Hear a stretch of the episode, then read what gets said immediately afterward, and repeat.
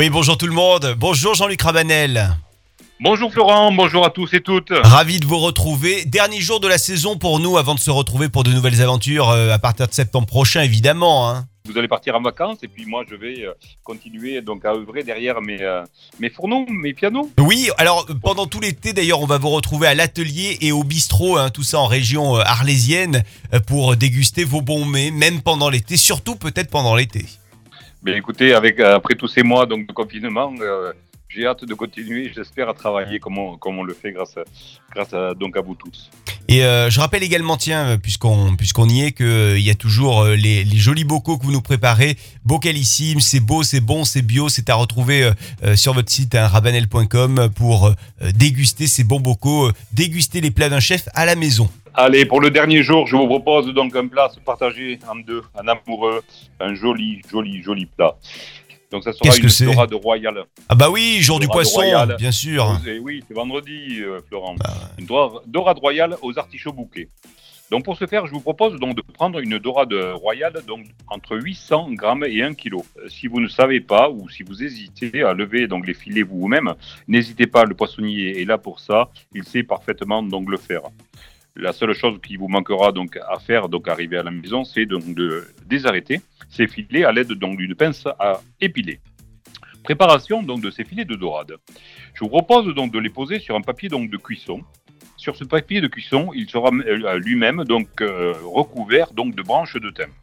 Papier cuisson, branches de thym, filet donc de dorade, assaisonnement, huile d'olive, fleur de sel, piment d'Espelette et on recouvre d'une autre couche de thym.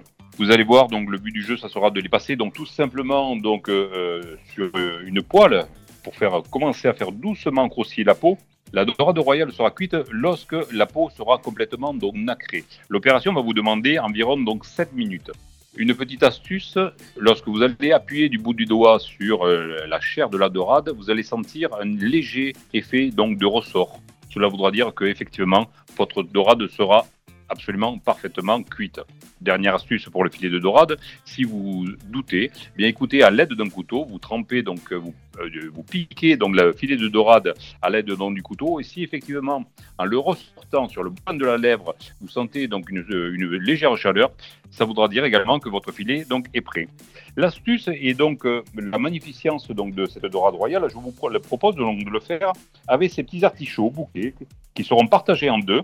Ils seront rôtis donc avec euh, donc des cébettes, quelques pétales d'olive. On fait donc sauter donc tout ça et puis il ne manque plus qu'à le servir donc euh, accompagné donc la dorade royale. Bien évidemment, toujours servir un poisson qui a été rôti de cette façon, une chose classique et simple, un pistou. Très simple, hein, ail blanchi, pignon de pain, basilic et parmesan. Voilà.